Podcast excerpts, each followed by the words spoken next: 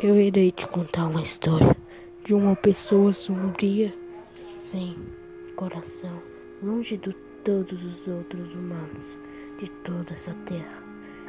Ele foi pro fundo do mar e se escondeu lá embaixo, com medo de ser visto pela humanidade, com medo da humanidade rejeitá-lo novamente. Depois de um bom tempo, ele resolveu voltar para a terra e quando voltou, ele foi atacado. Chamaram ele de monstro. E ele foi apedrejado.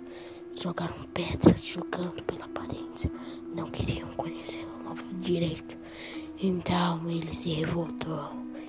Se transformou no monstro da escuridão, das trevas